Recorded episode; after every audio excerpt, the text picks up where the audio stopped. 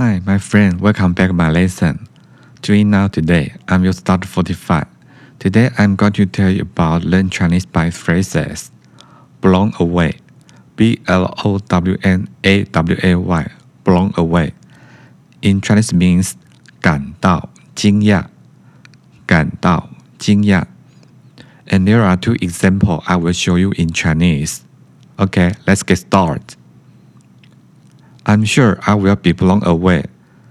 I have heard friends who have been to Yushan and talk about it, and it does sound amazing. In Chinese means 我相信我会感到惊讶的。我听到我朋友去过的都在讨论玉山有多好，听起来真的很棒。I'm sure I will be blown away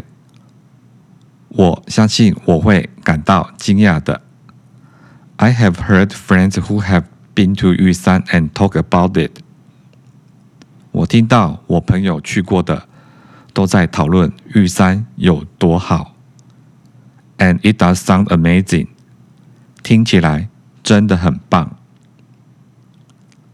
and second example is you won't believe how high some of the mountain and trees. When you go, it will blow you away. 当你去的时候，你会感到很惊讶。你一定不会相信这些山和树木有多高。You won't believe how high some of the mountain and trees. 你一定不会相信这些山和树木有多高。When you go, It will blow you away。当你去的时候，你一定会感到很惊讶。Okay, let me repeat again. I'm sure I will be blown away.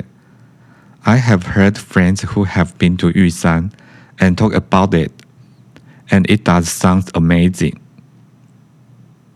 In Chinese means 我相信 我会感到惊讶的。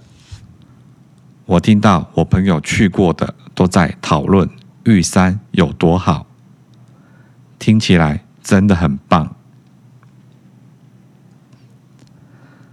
I'm sure I will be blown away。我相信我会感到惊讶的。I have heard friends who have been to 玉山 and talk about it。我听到我朋友去过的。都在讨论玉山有多好，and it does sound amazing，听起来真的很棒。And second example is, you wanna believe how high some of the mountain and trees. When you go, it will blow you away. 当你去的时候，你会感到很惊讶。你一定不会相信这些山和树木有多高。You won't believe how high some of the mountain and trees. 你一定不会相信这些山和树木有多高。When you go, it will blow you away. 当你去的时候，你一定会感到很惊讶。